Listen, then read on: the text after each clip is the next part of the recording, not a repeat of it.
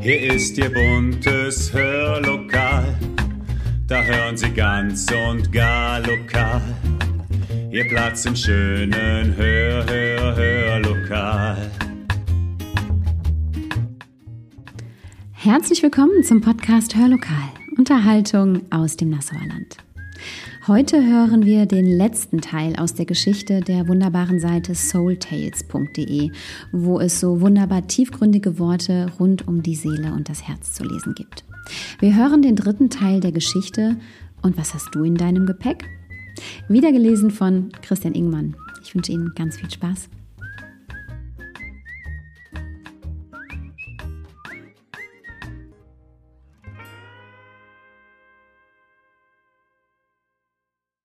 Schön, dass Sie auch heute wieder mit dabei sind.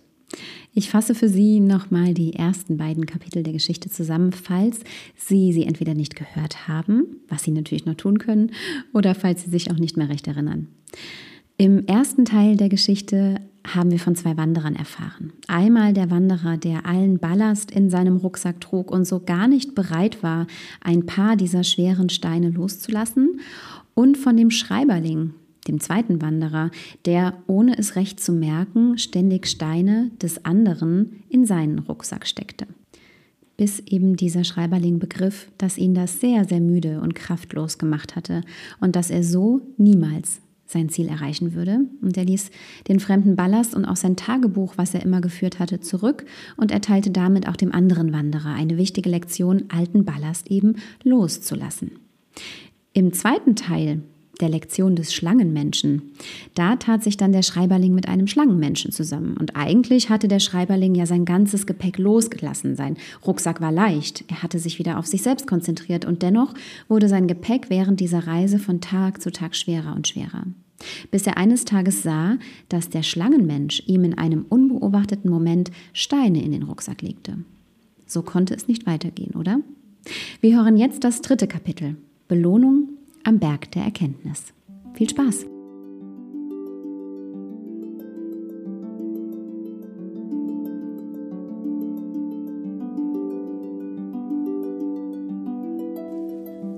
Die nächsten Wandermonate verliefen wie im Fluge. Vielleicht waren es sogar Jahre.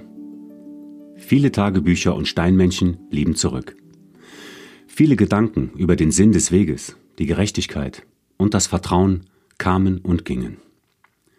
Hunger, Durst und Einsamkeit plagten den Schreiberling immer mal wieder. Doch brach er nie unter seiner Last zusammen, denn sein Gepäck wurde immer leichter. So ging er allein seinen steinigen Pfad in Richtung Horizont, in der Hoffnung, dahinter endlich ein Ziel zu erkennen. Mit der Zeit wurde sein Weg immer grüner, die Landschaft immer malerischer. Immer öfter fand er unbekannte Früchte, die er nie zuvor gekostet hatte.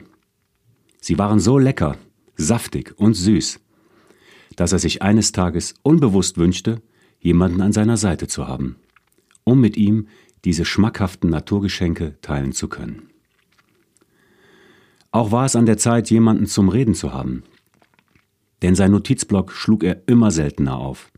So viele Gedanken, und Gefühle waren nicht mehr zum Verarbeiten da.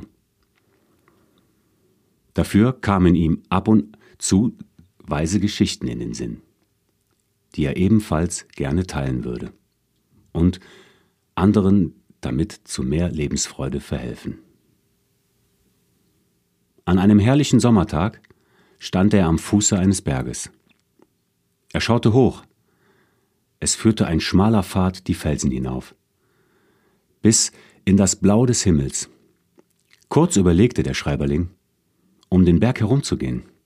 Zu groß war die Angst, den Aufstieg alleine nicht zu schaffen. Doch dieser Umweg würde mehrere Monate länger dauern. Der Wanderer runzelte die Stirn, pustete die Luft der Skepsis durch seine Lippen und beschloss, die Gipfelwanderung auf sich zu nehmen. Aber vorher wollte er sich am nahegelegenen idyllischen türkisen See erholen. Unter dem spritzig kühlen Wasserfall duschen und einfach die Ruhe genießen, um etwas Kraft für den Aufstieg zu sammeln. Als er sich nach einem Plätzchen am Teich umschaute, entdeckte er ein fremdes Gepäck hinter einem gelb blühenden Akazienstrauch. Er schaute sich um. Am anderen Ufer des Sees badete ein weiterer Wanderer. Der Schreiberling beschloss, ihn einige Momente lang aus der Ferne zu beobachten. Das misstrauische Vertrauen flüsterte ihm diese Idee ins Ohr. So tat er dies auch. Er versteckte sich im Akazienbusch, der so süßlich nach Sonne roch und ihm ein wohliges Glücksgefühl schenkte. Oder war es vielleicht die Begegnung mit einem neuen möglichen Gefährten? Dieser schien zu spüren, dass er beobachtet wurde. Etwas beunruhigt kramte er in seinem Päckchen, aus dem ein Messer, ein Feuerzeug und ein kleines Tagebuch herausfielen. Er suchte hastig nach etwas Wichtigem. Kommen Sie hervor, sprach der Unbekannte unerwartet in Richtung des Akazienstrauchs. Der Schreiberling zögerte ein wenig, machte aber einen wackeligen Schritt aus seinem Versteck und schaute voller Schuldgefühle sein Beobachtungsobjekt an.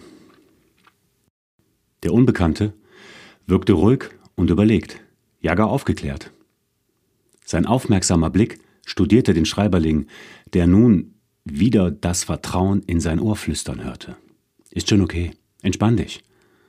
So folgte er dem Ruf des Vertrauens und machte einen weiteren Schritt auf den Unbekannten zu, der nun irgendwie nicht mehr so fremd zu sein schien. Die beiden setzten sich auf den kurzen Holzsteg, hängten die vom langen Weg ermüdeten und etwas verformten Füße ins warme, grünlich schimmernde Wasser hinein. Sie schauten sehnsüchtig auf den stillen See und in die Ferne, die der große Berg vor ihrem Blick versperrte. Was wartete wohl hinter dem Berg auf sie? So verbrachten sie den Tag zusammen. Oder eine Woche? Einen Monat? Sie redeten über Gott und die Welt, über ihren Weg bis hierher, die vielen Steine im Rucksack und ihre ehemaligen Gefährten, die sie mal enttäuscht, mal verärgert, aber auch jedes Mal etwas gelernt hatten. Sie sprachen auch ihren Zweifel aus, ob sie jemals das Ziel hinter dem Horizont entdecken würden, und spürten gleichzeitig Mut und Entschlossenheit, den Berg hinaufzusteigen, gemeinsam. Denn es fühlte sich richtig an. Und es war alles geklärt.